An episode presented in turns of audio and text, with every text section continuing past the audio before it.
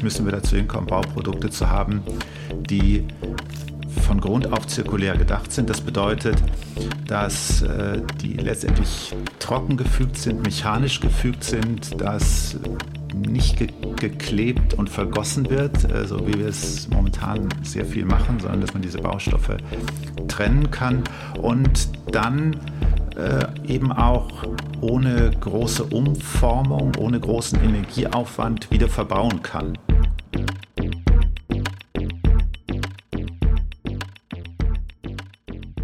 Danke für euer Interesse. Herzlich willkommen zu Sprint, dem Podcast für Menschen, die Neues neu denken. Mein Name ist Thomas Ramge und ich freue mich sehr auf unseren heutigen Gast, Mirko Becker. Mirko ist Professor für digitale Methoden in der Architektur an der Leibniz-Universität in Hannover. Wobei digitale Methoden, und das werdet ihr gleich merken, das ist ganz schön weit gefasst bei Mirkos Ansatz. Mirko, danke, dass du dir die Zeit nimmst. Vielen Dank, Thomas. Schön, dass ich hier sein kann. Mirko, lass uns mal so ein richtig steiles Szenario bauen. Also im Jahr 2050 ein richtig innovatives Haus. Wie wird das gebaut werden? Von Robotern? Wir werden keine Menschen mehr auf der Baustelle sehen und wir werden sehr viele andere Materialien sehen, mit denen das Haus gebaut wird. Gar keine Menschen? Also, also okay, ich wollte jetzt mit Robotern, also ah, ich dachte so auch mit Robotern, aber im Jahre 2015 werden das 50. wahrscheinlich, wahrscheinlich äh, genau. ähm, werden es fast ausschließlich äh, Roboter sein, die eine Baustelle betreiben. Im Ernst? Und was, äh, was für welche? Also man, man kennt ja auch schon heute so, ne, diese, diese, diese Rüssel oder so, wo, wo dann irgendwie so mit Beton alles automatisch ausgespritzt wird, zumindest nur die ganzen Wände und so. Ich glaube, wir werden einen ganzen Zoo von Robotern haben, die sehr unterschiedliche Sachen können und ähm, die zusammenarbeiten werden. Äh, es wird nicht ein großer Roboter sein, also es wird nicht der große 3D-Drucker sein, ähm, der alles kann und das ganze Haus fertigt, sondern es werden sehr viele Roboter sein, die zusammenarbeiten und natürlich werden Menschen dort auch eine Rolle spielen. Äh, die werden das Ganze dirigieren, aber der klassische Arbeiter auf der Baustelle, der Material bewegt, ähm, wie das heute noch zu über 90 Prozent der Fall ist, dass tatsächlich Menschen vielleicht mit Maschinen wie Kran ähm, oder Hubvorrichtungen äh, Material bewegen. Ähm, das wird nicht mehr der Fall sein. Und ja auch Stein auf Stein setzen heute nach wie vor. Stein auf Stein setzen, die ähm, Bewährungsmatten äh, legen, ähm, die den Rüssel äh, der, der Betonpumpen führen und so weiter. Ja. Hm wie dieser Zoo, wie, wie müssen wir diesen Zoo vorstellen? Also gibt es dann irgendwie einen Roboter, der Stein auf Stein legt oder wird überhaupt noch mit Stein gebaut? Oder wie, wie, wie, ist, wie sieht das in diesem Szenario, an dem ihr forscht, aus? Es wird so aussehen, dass äh, ein Roboter sehr gut da drin ist, äh, Steine zu legen. Äh, andere Roboter sind ähm, gut da drin, Kabel zu legen. Äh, wieder andere Roboter sind gut da drin, Abdichtung vielleicht zu schaffen und äh, andere Roboter ähm, bewegen sich über die Baustelle und sorgen dafür, dass alles richtig eingemessen ist oder die Qualität kontrollieren. Das sieht man heute schon, äh, dass diese spezialisierten Roboter fürs Bauwesen auftauchen. Also für, ähm, für Arbeiten wie Deckenlöcher bohren, für Installationen im Beton, das ist heutzutage schon üblich auf Baustellen, dass da Roboter rumfahren und Löcher bohren. Das ist nichts mehr, was ein Mensch machen muss, äh, diese doch schwere Arbeit über Kopf. Löcher aber, im Beton zu bohren. Aber nicht auf jeder Baustelle, oder? Ne? Es, gibt es so, so Hubs, wo bereits besonders innovativ gebaut wird?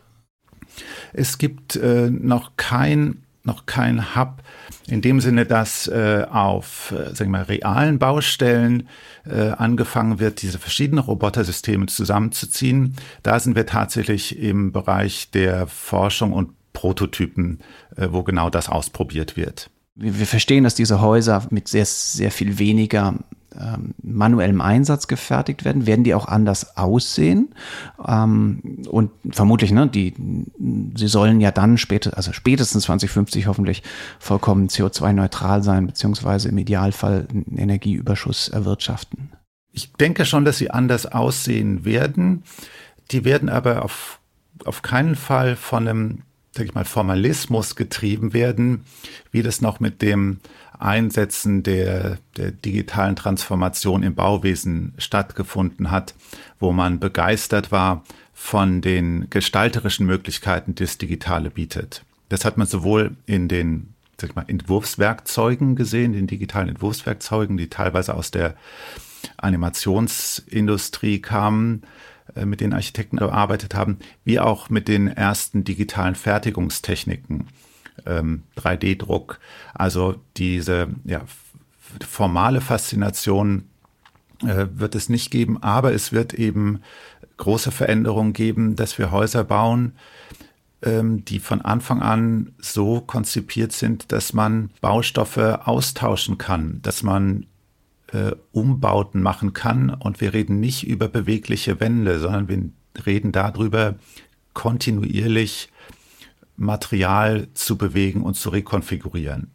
Ich glaube, das wird äh, tatsächlich das, äh, die Gestaltung von Häusern äh, sehr beeinflussen, wenn wir Material wirklich äh, in dem Sinne zirkulär betrachten.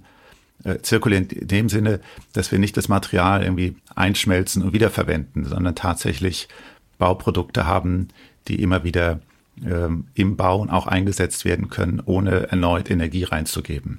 Hm. Ähm, hört sich an wie so ein gigantischer Lego-Kasten, aus dem dann künftig die Bauwirtschaft immer irgendwie so eine große Kiste hat, aus der sie dann, wenn sie irgendwo was abgerissen hat, das dann neu bauen kann.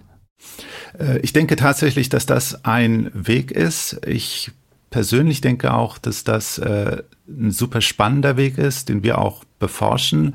Und die Analogie Lego ähm, ist, ist natürlich sehr griffig. Man kann aber auch äh, in die äh, Analogie Nanotechnologie und Nanoroboter gehen, ähm, wo ja letztendlich auch aus kleinsten Bausteinen ähm, Dinge zusammengesetzt werden und dann gewisse Funktionen übernehmen und genau diese Bausteine auch immer wieder umgebaut werden können zu neuen Maschinen.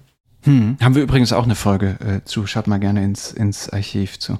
Ähm, ähm, spielt dann eigentlich Beton noch eine Rolle? Also zumindest Beton, so wie er heute genutzt wird, lässt sich ja nicht ohne Energieaufwand, also erstmal überhaupt nicht ohne massiven Energieaufwand ein erstes Mal erzeugen, aber auch nicht recyceln. Das ähm, ist wirklich eine Frage, inwiefern wir mit ähm, mineralischen Baustoffen, die hohen Energieaufwand benötigen, wie Beton das ist, äh, ob wir da in Zukunft so mit weiterbauen werden. Äh, ich denke schon im, in, der, in der Vision des großen Lego-Kastens werden auch Betonsteine auftauchen. Beton hat ähm, die große Fähigkeit einfach ähm, eben, sagen wir, im Wohnungsbau ähm, ein angenehmes Bauklima zu schaffen, dadurch, dass er äh, einfach äh, Wärme speichern kann, äh, Wärme puffern kann, ähm, was wir auch ja im Klimawandel immer mehr und mehr merken werden, dass wir Gebäude brauchen, die ähm, die starken Schwankungen, die wir im Wetter haben werden, äh, abzupuffern. Da ist Beton ausgezeichnet gut. Das kann Holz nicht so gut, äh, eben diese thermische Masse zu haben. Und wir werden Beton natürlich auch brauchen im Ingenieursbau. Also wir werden Brücken weiterhin aus Beton bauen können. Und ich glaube, wir müssen uns gut überlegen, wofür wir Beton einsetzen werden und ähm, damit Einfamilienhäuser zu bauen, nur weil es ein günstiges Baumaterial ist, ist, glaube ich, keine gute Idee. Und da wird er auf jeden Fall verschwinden. Einfamilienhäuser oder auch im Mehrfamilienhaus, Wohnungsbau äh, oder ja. auch im Bürobau. Also um, bra bra braucht man ihn wirklich? Und in Klammern, da wo man ihn braucht, kann man ihn da grüner machen? Man braucht ihn, glaube ich, für alles, was sechs Stockwerke hat, europäische Stadt, ähm, brauchen wir keinen Beton. Also das sieht man, sage ich mal, an äh, ja, Jahrtausende alten äh, Techniken des Lehmbaus zum Beispiel, dass da zwölf, 18 Meter hoch gebaut werden kann mit Lehm. Ähm, also es ist kein, keine Notwendigkeit, solche hochperformanten äh, Baustoffe wie Beton zu haben. Ähm, der ist natürlich extrem günstig, er ist extrem langlebig und ähm, da äh, sollten wir eben auch drüber nachdenken, was Langlebigkeit in der Zukunft heißt. Also das heißt unter Umständen, dass man eher über eine permanente Transformation nachdenkt, die eine Langlebigkeit schafft, als äh, ein Gebäude, ein Baumaterial zu haben, was einfach möglichst lange äh, die Qualität hält, mit der es eingebaut wurde.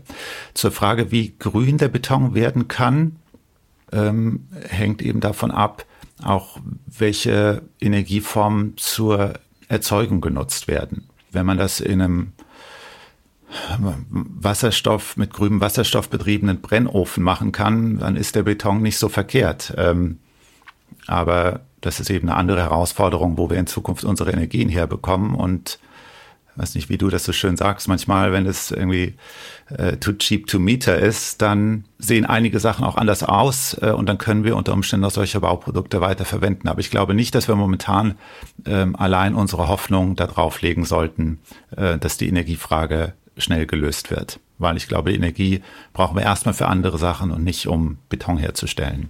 Welche Rolle wird Holz spielen?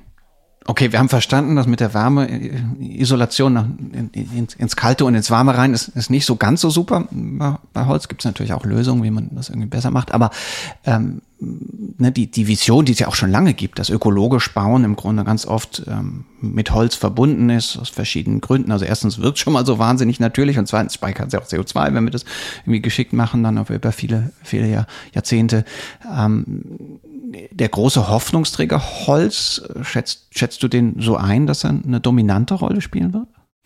Auf jeden Fall. Also Holz wird eine ganz äh, wesentliche Rolle spielen. Es ist ein hervorragender Baustoff. Der Baustoff ist über Jahrhunderte, wenn nicht Jahrtausende erprobt. Ähm, es gibt unterschiedliche Techniken. Es ist der Baustoff, der mittlerweile äh, am weitesten fortgeschritten ist, was die Digitalisierung im Bauwesen angeht. Also die ganze Vorfertigung ist CNC gesteuert. Ähm, man, man kann wirklich mit dem Baustoff sehen, wo die Digitalisierung im Bauwesen hingeht. Und das allergrößte Potenzial ist tatsächlich, dass wir äh, Holz aus nachhaltiger Forstwirtschaft als CO2-Speicher nutzen können. Also dass im großen Maßstab unsere Städte CO2-Speicher werden können und es im Extremfall wir sogar sehr viel Holz verbauen müssen, vielleicht sogar sehr massiv aus Holz bauen können, weil wir einfach sehr viel CO2 damit speichern. Das muss natürlich Hand in Hand gehen mit der entsprechenden Forstwirtschaft und äh, das braucht auch einen gewissen Zeitraum, bis sich das Ganze eben aufbaut. Aber Holz wird da einfach die Rolle spielen. Gar keine Frage. Was ist die größte Hürde, damit das passiert? Das ist eine sehr gute Frage. Ähm, ich glaube, äh, wir sind mit dem Holz schon an einem Punkt, äh, wo das, wo wir sehr schnell äh, in dem Bereich sind, dass es passieren könnte. Also müssen wir vielleicht nur in unsere, unsere Nachbarländer gucken, nach Österreich, in die Schweiz, wo die Holzlobby unter Umständen stärker ist als die Betonlobby. Und ähm, da, da sind letztendlich die, die, die, größten, äh, die größten Hürden, dass so ein Baustoff sich tatsächlich in doch diesen sehr festen Strukturen der Bauindustrie äh, etablieren kann. Ich glaube, das ist, äh, ist der wesentliche Punkt, weil technisch, äh, was ich gesagt habe, äh, zu den Gebäuden, wie wir sie normalerweise bauen, 22 Meter, ist Holz überhaupt kein Problem. Es gibt auch sogar Hochhäuser aus Holz, oder? Genau, es gibt Hochhäuser aus Holz, es gibt auch in Deutschland Hochhäuser aus Holz äh, oder Hybridkonstruktionen, äh, wie jetzt in Hamburg in der Hafen City als gebaut wird. Also ähm, das sind dann, sagen wir mal, die, die, die, die Speerspitzen der, äh, der Forschung in der Praxis sozusagen. Das geht nicht bei jedem Projekt und da ist natürlich auch noch ein enormer Aufwand und auch ein ja, Forschungsaufwand notwendig oder Entwicklungsarbeit, nicht Forschung, Entwicklungsarbeit in der Praxis. Aber Holz ist absolut ein etablierter Baustoff äh, und alle Fragen von Brandschutz bis Verwitterung sind eigentlich, äh, eigentlich geklärt. Hm dann fehlt ja eigentlich nur noch die CO2-Bepreisung. Denn wenn wir das mal fair bepreisen würde, dann würde ja Beton sehr, sehr teuer werden, während Holzbau dann von äh, CO2-Zertifikaten profitieren würde, die du dann mit denen veräußern könntest. Absolut. Das wäre eine, eine Stellschraube, mit der man wahrscheinlich ziemlich schnell ähm, große Fortschritte machen könnte. Ja. Was müsste sich denn regulatorisch ändern? Ich denke da an Ausschreibungen zum Beispiel. Regulatorisch ist natürlich, ähm, da haben wir es letztendlich ja auch mit einem, mit einem, mit einem Baurecht äh, zu tun, was, ähm, was extrem tradiert ist. Also äh, die eine Sache sind natürlich die, die baurechtlichen Dinge, äh, wie man, wie man heutzutage äh, Nutzung in der Stadt verteilt hat. Das ist letztendlich alles noch auf der, sagen wir, auf der Charta von Athen, ähm, die die Funktionstrennung der Stadt äh, propagiert hat. Ähm, und äh, so machen wir heutzutage noch unsere Bebauungspläne. Und wir wissen alle, dass das einfach nicht die Stadt der Zukunft sein wird, wo Funktionen, Arbeiten, Produktion und Leben voneinander getrennt ist. Und ähm, das wäre der, das wäre der erste Schritt. Und der zweite Schritt ist, dass wir ähm, letztendlich auch anderes ökonomisches Ökosystem brauchen, in dem gebaut wird. Also die klassische Aufteilung, wie wir sie momentan haben, dass ein Bauherr eine Planung beauftragt, die Planung ausgeschrieben wird und der meistbietende dann als äh, entweder als äh, eine Serie von, von Einzelunternehmen oder als Generalunternehmer den Bau ausführt. Ich glaube, das ist äh, ein Modell, was sich auf jeden Fall ändern müsste, äh, um auch äh, Dinge wie die permanente Transformation, die Wertigkeit äh, von Baumaterialien wirklich in den Vordergrund zu rücken und nicht die Produktion eines Gebäudes, was dann bezahlt ist und möglichst lange stehen muss, sondern das tatsächlich ähm, der Wert der Baustoffe, die im Gebäude verbaut sind, entweder demjenigen, der es gebaut hat, als Generalunternehmer, äh, der Genossenschaft, die es gebaut hat, dem Bauern, der es gebaut hat, wirklich ein Anliegen ist.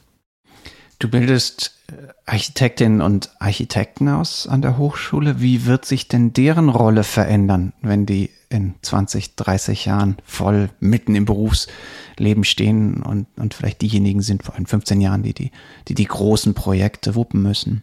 Ich glaube, der Berufsstand äh, wird sich, wird sich massiv wandeln. Momentan haben wir einen Berufsstand, der ähm, Dienstleister ist, der für eine Planungsleistung beauftragt wird und auch bezahlt wird und eben für eine, ähm, ja, letztendlich nach, nach Stunden oder ein bisschen komplexeren Honorarordnung, ähm, Honorarkatalog abrechnet. Ähm, und ich glaube, wir könnten viel dadurch gewinnen, wenn Architekten entweder unternehmerischer äh, agieren könnten ähm, und äh, da ist, ist meine größte Hoffnung, dass tatsächlich die Architekten einen Beitrag leisten könnten, durch äh, unternehmerische Innovationen tiefer in den Bauprozess einzudringen und nicht nur auf der Seite der, der Planung stehen. Das wird natürlich dann auch andere Skalierungen erfordern in Zusammenarbeit mit Bauunternehmen. Ich wollte gerade sagen, heißt das dann nicht, dass die eigentlich auch selbst Bauunternehmen haben müssen? Ähm, das wird wahrscheinlich notwendig sein. Ja, und wir sehen auch momentan, dass tatsächlich die großen Bauunternehmen, und da ist ja der Trend hingegangen, dass wir sehr große Bauunternehmen haben, dass die sehr träge sind, was tatsächliche Innovationen angeht. Ähm, und dass wir eher äh, im Bereich von äh, Startups oder Versuchen von Startups sehen, äh, disruptiv im Markt zu sein. Und äh, da gibt es in Deutschland, Österreich, äh, gibt es das Startup Gropius, die besonders im Holzbau genau das machen äh, und versuchen dort ähm, das, die, die, die, die gesamte vertikale Integration äh, des Bauens äh, und auch des, den Betrieb der Gebäude äh, äh, abzudecken. Hm. Gibt ja auch ein paar, ne, die so äh, beim Einzel, beim Einfamilienhaus und, und kleinen Häusern und so genau das versuchen, irgendwie günstige, architektonisch hochwertige, ökologisch ähm, gut, gute Lösungen in, in Serienfertigung anzubieten, oder? Genau, das, äh, sagen wir, das Einfamilienhaus hat da auch schon eine lange Tradition ähm, als, als Fertighaus, als vorfabriziertes Haus. Nur lassen sich diese ja, Ökosysteme, die eigentlich gut etabliert sind, ähm, skalieren sehr schlecht und lassen sich eben nicht auf äh, den Geschosswohnungsbau, den Bürobau ähm, oder den Industriebau irgendwie ab, äh, äh, umwandeln. Also das hat, hat man nicht gesehen in der Vergangenheit, dass das so funktioniert und das muss man tatsächlich äh, von Anfang an auch so aufsetzen. Verstehe. Wie ticken denn deine Studierenden? Gibt es da welche drunter, die sagen, ja, eigentlich müssen wir das Bauen revolutionieren und damit wir das können, müssen wir selbst gründen? Ähm, wenn ich von ja, meinen Studierenden rede, das heißt Studierende, die Interesse haben, bei uns am Institut äh, zu arbeiten, äh, ihre, ihre Thesis zu machen, die haben natürlich ein, genau, die, die ticken so, äh, die wollen das. Ja, wenn, ich, wenn ich bei dir dann wo, ne? Ich meine, bei, bei genau. den innovativen Methoden, ja. Mhm. Ab, absolut. Ähm, aber es gibt auch viele andere, die ähm, die Architekt sein wollen. Und äh, das Bild des Architekten ist ja besonders in Deutschland durch äh, den enormen Stellenwert, äh, den der Architekt auch durch den ja, Wiederaufbau, äh, die unglaublich produktive Zeit bis in die 70er, frühen 80er Jahre hinein äh, genossen hat. Ähm, das ist eine, eine feste Größe und das ist fast ein, auch ein, eine, ja, eine soziale Rolle, die man irgendwie äh, sieht und weswegen man Architekt werden will. Und äh, einige, einige Studierende üben eben, sich als Architekt zu benehmen, äh, überspitzt gesagt. Roll, schwarzer Rollkragenpulli, äh, schwarze Brille, Aha. Genau. Also der, ganze, ganze, ganze Habitus. Der genau, es ist dann auch ein Habitus, ja, und dann ist natürlich auch eine gewisse Art, wie man, wie man redet und sich ausdrückt. Äh, und ähm, das ist nicht verkehrt, ja, also ähm, weil das, das ist auch das Schöne, sag ich mal, am Architekturstudium, das ist sehr am Machen orientiert, das ist ein Projektstudium und wem das liegt, äh, hat dann unglaublich äh, Spaß und Freude. Äh, aber es ist eben auch die Komponente, wie du sagst, des Habitus. Ähm, und ich glaube, damit, äh, damit entsteht keine Innovation mit Habitus. Warum äh, forscht und lehrst du denn hauptsächlich? Warum hast, hast du dich entschieden, nicht selbst zu bauen und vielleicht eher die vielen Methoden, an denen du jetzt forschst und die du mitentwickelst, zu sagen, okay, meine, meine Rolle besteht eigentlich darin, die auf die Baustelle zu kriegen? Ja, also diese, diese Entscheidung ähm, ist letztendlich aus der Freude am Machen, äh, wie ich das eben schon beschrieben habe, die der, die der Beruf irgendwie mit sich bringt, ähm, hat sich das entwickelt.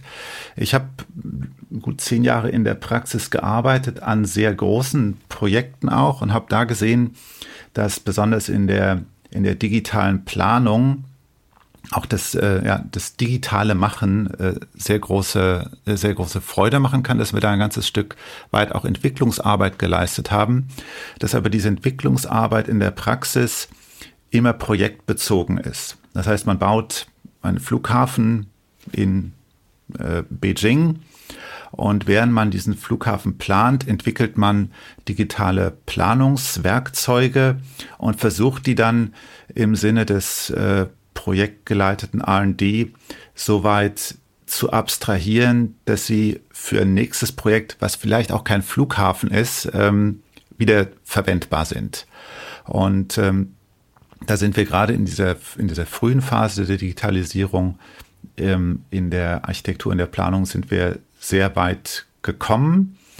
Aber damit kann man letztendlich nicht grundsätzliche Fragen angehen, wenn man das eben immer am konkreten Projekt auch entwickelt. Und ähm, ich hatte die Möglichkeit, äh, dann 2016 äh, Vollzeit ähm, an die Uni in die Forschung und Lehre zu gehen und habe das eigentlich eine große Chance begriffen, ähm, dass man in der Forschung grundsätzlich ja diese Fragen angehen kann und eben nicht den Druck eines Projekts hat oder den Druck hat, dass jetzt am Projekt äh, Methoden entstehen, die eine möglichst große äh, Allgemeingültigkeit nachher haben.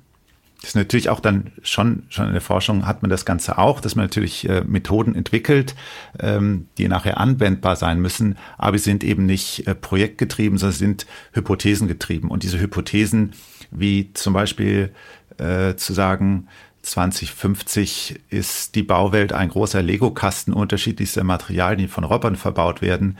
Ähm, das könnte man in der Praxis so nicht verfolgen. Das wäre ein Feierabendprojekt. Und das kann man auch keinem Bauherrn zumuten, das äh, mal an einem, an einem Projekt auszuprobieren, wenn man gerade damit angefangen hat. Logisch. Ähm, wie verändert denn Software gerade das Bauen? Also Software hat das Bauen ähm, schon sehr verändert. Genau, was ich am Anfang sagte, äh, dass ich das in, sagen wir mal, formalen äh, Ausflügen äh, auf jeden Fall ähm, ergossen hat. Und ich meine das überhaupt nicht negativ. Also so ein, so ein Gebäude wie das, ähm, wie das Guggenheim Museum in Bilbao von Frank Gehry äh, wäre ohne digitale Planungswerkzeuge nicht möglich gewesen herzustellen, vor allem nicht möglich gewesen, ähm, dass äh, das, den, den, den Kostenüberblick und das Risiko beim Bauen einschätzen zu können sowohl was die Kosten angehen, aber auch was die unendlich vielen Details angehen, dass das Gebäude steht und dicht ist. Ähm, also da, das ist wirklich ein, ein Role Model, dieses äh, Projekt. Und was damals natürlich mit einem unglaublichen äh, Budget ähm, und mit einem Star-Architekten ähm, Mitte der 90er durchexerziert wurde, das ist mittlerweile so weit entwickelt, dass meine Studenten und damit und darüber hinaus letztendlich alle anderen Studenten auch, die nicht unbedingt ähm, sich diese Nische der digitalen äh, Planung und des Entwerfens gesucht haben, dass die das auf ihren Laptops laufen lassen können. Also da ist eine sehr große Durchdringung schon da. Ähm, ich glaube, ein sehr großer Teil, der sich noch äh, entwickeln muss, ist tatsächlich in der Fertigung im Bauen auf der Baustelle selber. Seit einigen Jahren wird an den sogenannten Digital Twins gearbeitet. Das heißt, dass ein Gebäudemodell aus der Planung im Bauprozess äh, bis hin zum Betrieb des Gebäudes mitgeführt wird und sozusagen immer einen digitalen Zwilling hat äh, und dort alle Daten, eben auch nicht geometrische Daten, ähm, abgelegt sind ähm, das ist eine Vision, die schon zum Teil umgesetzt ist, aber sich doch sehr viel langsamer umsetzen lässt, äh, als man ursprünglich äh, angenommen hat. Und dann ähm, ist natürlich das Thema AI, äh, künstliche Intelligenz im Bauen, ähm, auch was, was momentan beforscht wird. Ähm, da denke ich aber, ist das Interessanteste tatsächlich auch im Betrieb von Gebäuden. Also wie intelligent können Gebäude werden oder Gebäudesysteme, die schon existieren, verknüpft werden und sich eben sehr stark auf die Nutzer und die Umwelt und deren Zusammenspiel einzustellen. Ich glaube, da kann irgendwie das äh, permanente Lernen dieser Systeme durchaus helfen, große Verbesserungen äh, zu schaffen. Ja, aber das sagst du doch jetzt nur als Architekt, weil du Angst hast, dass irgendwann ein Architektenbot bessere Entwürfe macht als du, oder? Das ist das ist durchaus der Fall und da hätte ich sozusagen, da habe ich auch keine Angst, sage ich mal, als Architekt. genau, also da, du bist ja Professor, genau. nein, nein, aber entschuldige nicht, dass ich die Frage so zugespitzt gestellt habe, aber äh, gibt es äh, KI-Systeme, die auch im, im Entwurf schon eine Rolle spielen und kann es sein, dass da plötzlich Impulse herkommen, wie wir es ja auch in anderen Fällen gesehen haben, wo ein Mensch halt nie auf die Idee kam, aber dann plötzlich die Maschine echt, echt interessante Vorschläge macht? Absolut. Ähm, also das, das existiert. Wir haben das, sagen wir eben, äh, in, in dem ganzen Bereich der digitalen Planung schon einmal im Kleinen gesehen, äh, wo wir letztendlich parametrische Möglichkeitsräume geschaffen haben. Also so wie wir das, das parametrische Entwerfen hatten, wo das Gebäude, die verschiedenen äh, Aspekte des Gebäudes als äh, letztendlich als Schieberegler abgebildet werden könnten äh, und man eben 10, 100, 1000 Schieberegler hat, mit denen man das Gebäude tunen kann, kann man sich eben den entsprechenden Möglichkeitsraum vorstellen an Optionen, die so ein Modell generieren kann. Ähm, also das haben wir seit zehn Jahren können wir sowas machen und wir haben eben auch Möglichkeiten, dann diesen Möglichkeitsraum ähm, anhand von Performance-Kriterien zu durchsuchen. Ähm, und KI kann das Ganze eben nochmal steigern. Äh, dass eben die Suche im Möglichkeitsraum ähm, und auch die Suche außerhalb eines vorher definierten Möglichkeitsraums anhand von gesetzten Parametern, äh, dass das möglich ist. Und da bestand natürlich auch innerhalb der Architektenschaft und auch der klassischen Architektenschaft ähm, in der Praxis bestand da sehr große, äh, sehr große Bedenken, dass wenn man eben parametrisch entwirft und plötzlich der Computer wahnsinnig viele Optionen generieren kann, ähm, dass man da nichts mehr machen muss und der Computer das auch noch die beste Option aussucht. okay. Äh, und das hat sich, glaube ich, schon als, ähm, ähm, als falsch oder äh, dieses, diese Bedenken sind, sind weggewischt worden, weil es dazu geführt hat, dass man letztendlich ähm, mehr Einsichten gewinnt während des Entwerfens, was vorher Intuition beim Architekten war, Intuition, die sich über 10, 20, 30 Jahre aufbauen musste. Deswegen Ja, also das ist ein Grund, warum Architekten oft erst spät äh, zu, ihr, zu ihrer Blüte kommen. Ähm, dem, das kann extrem abgekürzt werden, eben dadurch, dass wir äh, eben anhand von Performance-Kriterien diese Optionen bewerten können und dann Auswahlen treffen und wir plötzlich nicht nur sehen, was die beste ist, sondern wir sehen auch, warum das die beste ist. Oder müssen selber Abwägungen treffen, warum wir ein Kriterium dem anderen äh, höher gewichten. Ähm, also warum ist äh, die nutzbare Fläche vielleicht nicht so wichtig wie Energieeffizienz? Oder warum ist die, die, die, die Blendung, die ich durch eine große Glasfassade bekomme, äh, wichtiger als der Wärmeeintrag. Ähm, also solche Sachen ähm, kann man eben gegeneinander abwerten und das ist ein großes Puzzlespiel. Und dann merkt man ganz schnell, wenn man all diese Aspekte überhaupt äh, erfüllen will, äh, dass man irgendeine Art von Assistenzsystem braucht. Äh, das kann man äh, allein mit Intuition nicht abdecken. Hm, aber jetzt bin ich enttäuscht, das hört sich einfach nur so nach Optimierung an. Äh, gibt es denn auch Beispiele, wo man sagt, huch, hier hat eine, ein KI-System im Rahmen der gegebenen Parameter plötzlich Lösungen vorgeschlagen, auf die vorher noch nie ein Mensch gekommen ist? Ja, also das, das ist richtig. Dieses Beispiel war aus der Optimierung, weil da hat sich das Ganze schon einmal bewährt. Ähm, und die, die KI-Systeme äh, können heutzutage einfach auch Lösungen vorschlagen, die komplett unvorhergesehen sind. Also im ganzen Bereich der ähm, der Topologieoptimierung von Tragwerken, also dem Einsatz von Material tatsächlich nur dort, wo auch die Kräfte auftreten, ähm, was man teilweise auch aus dem, ja, äh, dem äh, 3D-Druck kennt, äh, da ist es auch schon erprobt, dass wir plötzlich Bauteile haben, deren Form sich nie jemand hätte ausdenken können, einfach weil das der beste Materialeinsatz ist. Ähm, und äh, natürlich ist das auch eine Art der Optimierung, aber so sind es äh, sind letztendlich alle KI-Verfahren äh, eine Optimierung. Oder man kann die eben auch auf Überraschungen hin ähm, trainieren. Tune, trainieren, ja. genau. Und werden dann vielleicht Formen möglich, die vorher nicht möglich waren im Bau? Also als, als Bilder werden solche Formen auf jeden Fall möglich und da wird es irgendwie neue Bilder geben. Ich glaube, die ja, vergangenen 10, 15 Jahre haben gezeigt, dass wir tatsächlich in der, in der Architektur eine unglaubliche Formenvielfalt schaffen können. Aber allein diese, dieses, dieser Formdrang ähm, wird uns nicht äh, an die Ziele bringen, die wir 2050 äh, uns gesteckt haben. Also ja, es wird auch, auch noch interessante Formen geben, aber das sind vielleicht eher Formen, wo man sagt, ja, die sind komplett ungewohnt, äh, kommen aber aus dem Antrieb, weil wir möglichst wenig CO2 ähm, erzeugen wollen in der Herstellung. Oder weil wir ein Gebäude haben wollen, was ähm, alle fünf Jahre äh, rekonfiguriert wird äh, oder wo jedes, jedes, jeder Lego-Stein rekonfiguriert wird. Also da werden wir auf jeden Fall neue Formen sehen, aber das sind nicht neue Formen, wo wir sagen, wir wollen neue Formen sehen, sondern das werden wir in Kauf nehmen müssen, dass diese neuen Formen entstehen werden. Okay.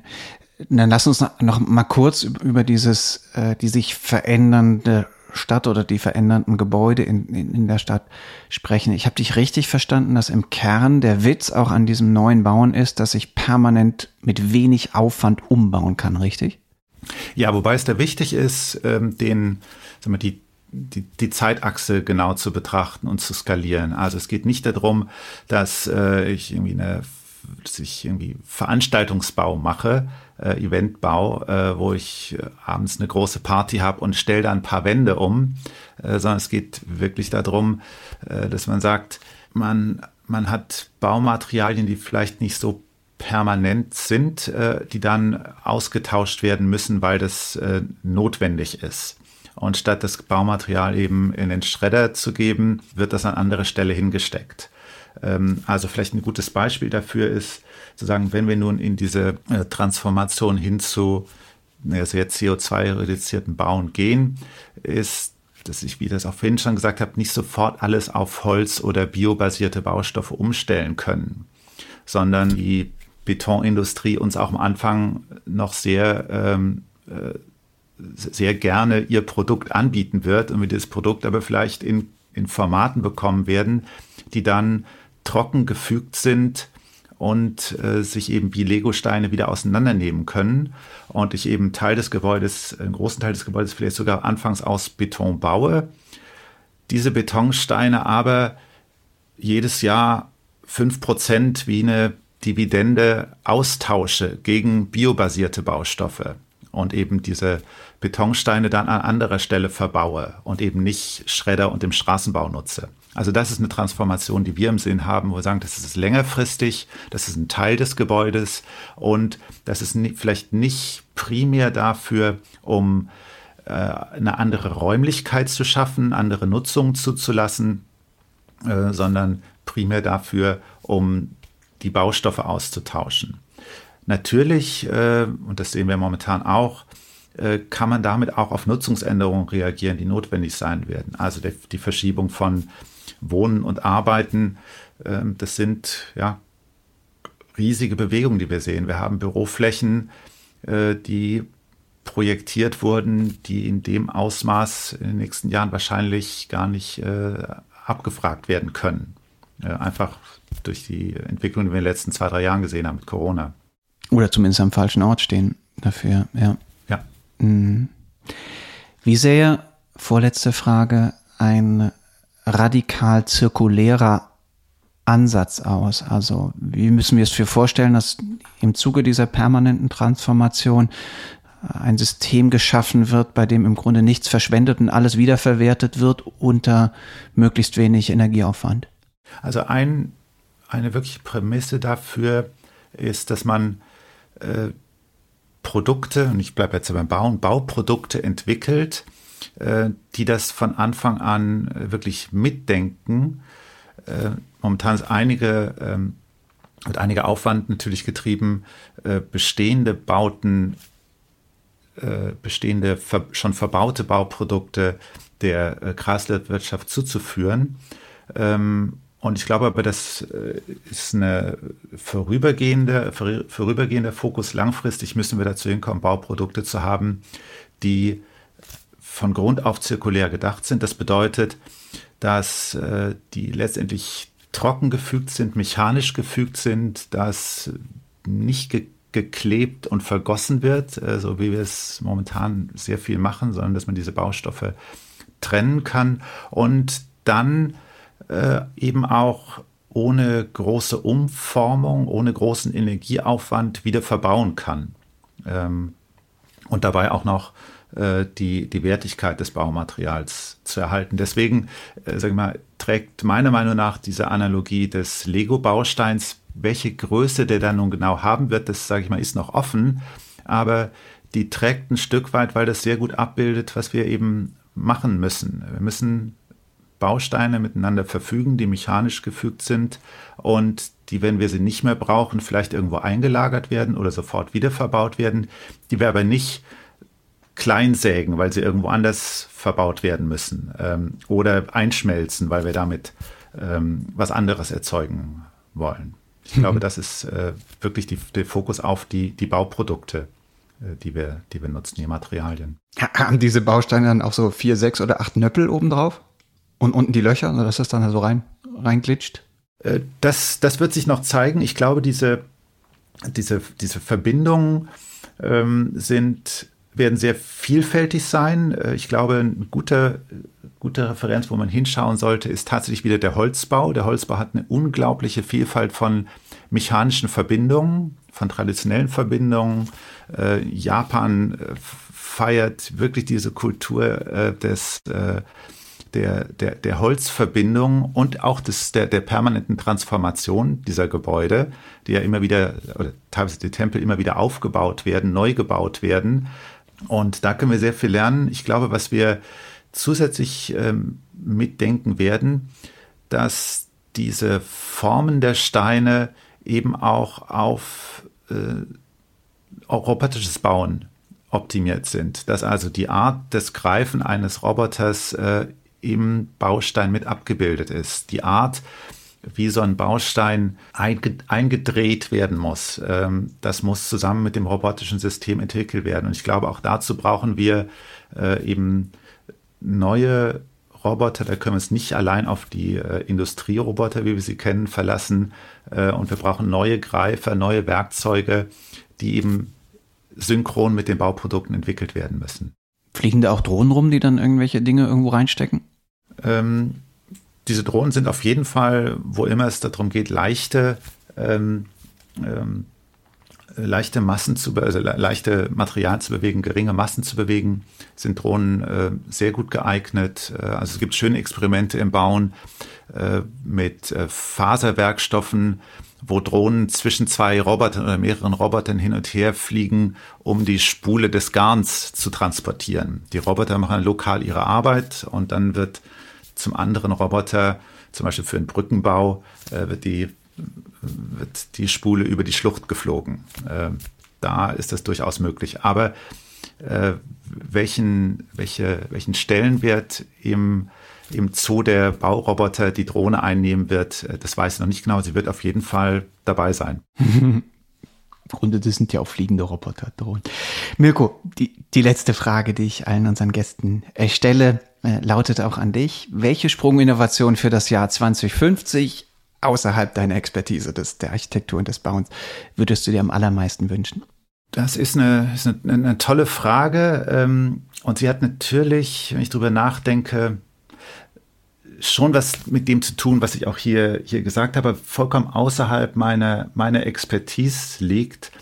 Und zwar, ich gesagt habe, ich denke schon, wir werden sehr viel mehr robotische Systeme sehen, die um uns rum sein werden. Und meine Hoffnung ist, dass die eben nicht nur mechanisch die Arbeit leisten können, die wir uns wünschen, sondern dass die auch mit einer Art von Bewusstsein oder vielleicht sowas wie Empathie ausgestattet sind, äh, sodass wir mit denen tatsächlich zusammenleben und gern zusammenleben.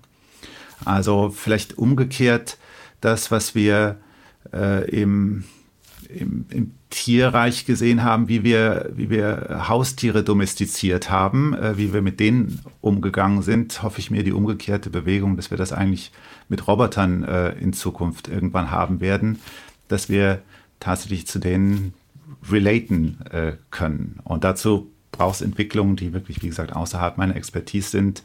Äh, ich glaube aber, dass das wirklich nötig ist, weil ähm, alles, was wir vorhaben, erfordert einen enormen äh, Arbeitsaufwand äh, und die ganze Energie, die wir hoffentlich haben werden äh, und einfangen werden aus äh, letztendlich natürlichen Ressourcen, ähm, die muss natürlich in Arbeit umgewandelt werden. Und das sind eben robotische Systeme, die das können. Und wir müssen mit denen äh, gut und gerne auskommen. Das wünsche ich mir für die Zukunft. Also mein Freund, der Roboter, der auch noch die ganze Arbeit macht, auf die ich selbst keine Lust habe. Ja, oder die, die, die Herde an Robotern, die so wie halbwilde Tiere letztendlich sind, mit denen wir lernen umzugehen und wie die, die Büffelherde ähm, eben die Kulturlandschaft umformt, uns hilft, äh, aber auch ein gewisses Eigenleben führen, aber man eben ja, Respekt vor denen hat äh, und aber auch weiß, was man an denen hat.